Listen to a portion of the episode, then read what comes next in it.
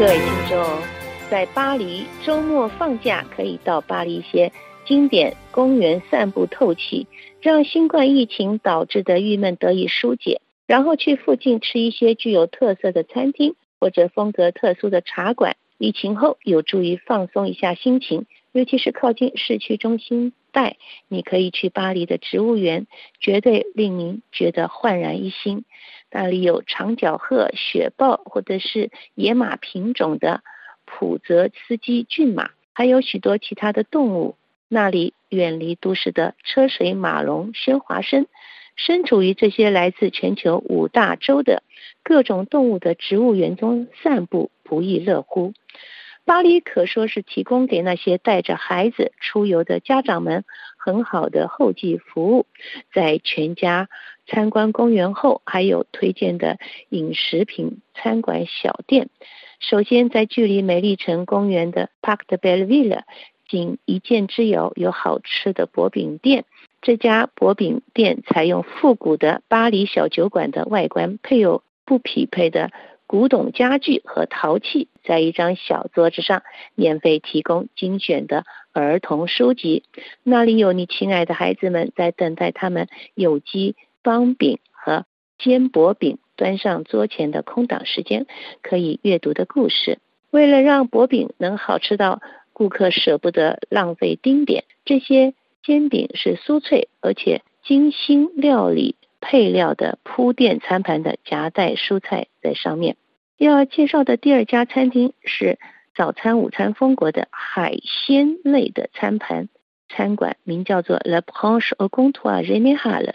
它位于巴黎圣马丁运河边缘的六百平米的前工业工厂地方，是与儿童一起享受早餐、午餐的理想场所。你们全家在附近运河散步后累了，中午可以去这家第十区的海鲜餐厅吃个中餐。在店家装饰部署的这个碧蓝海洋壮观空间，现在目标转向了。对大海的想象力，以及在餐厅里设计的夹层小楼，有儿童游戏空间，还有两位动画师特别引导陪伴你的宝贝玩耍哦。在这里可以吃到新鲜美味的海鲜，提供给成人的套餐盘内容有鲷鱼，还有酸橘汁腌鱼或者鳕鱼，以及可以给小朋友喜欢吃的一些鱼类和薯片。在这家海鲜餐厅里，装饰了大片的海边风光景象，有大海以及红色渔网线穿过不同的场景，可以看到美国的海边图案，还有加勒比海的海滩，以及一个布列塔尼的海港图像，再再都令人回忆到一家人曾经在海滩上度假的时光。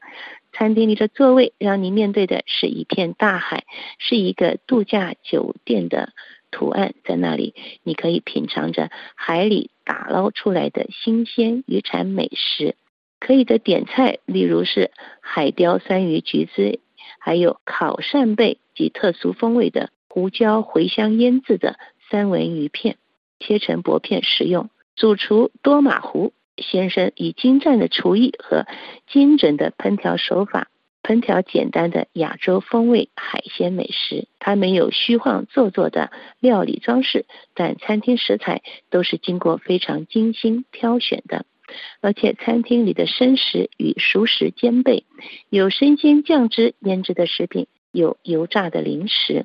这家餐厅里的海鲜食材随着季节而有变动。而且都是新鲜的鱼类、甲壳类，或是小资渔夫垂钓的，或是理性方式垂钓的渔获产品。餐馆标榜说，鱼类都是与这些小个体户直接订货，不经过中盘商。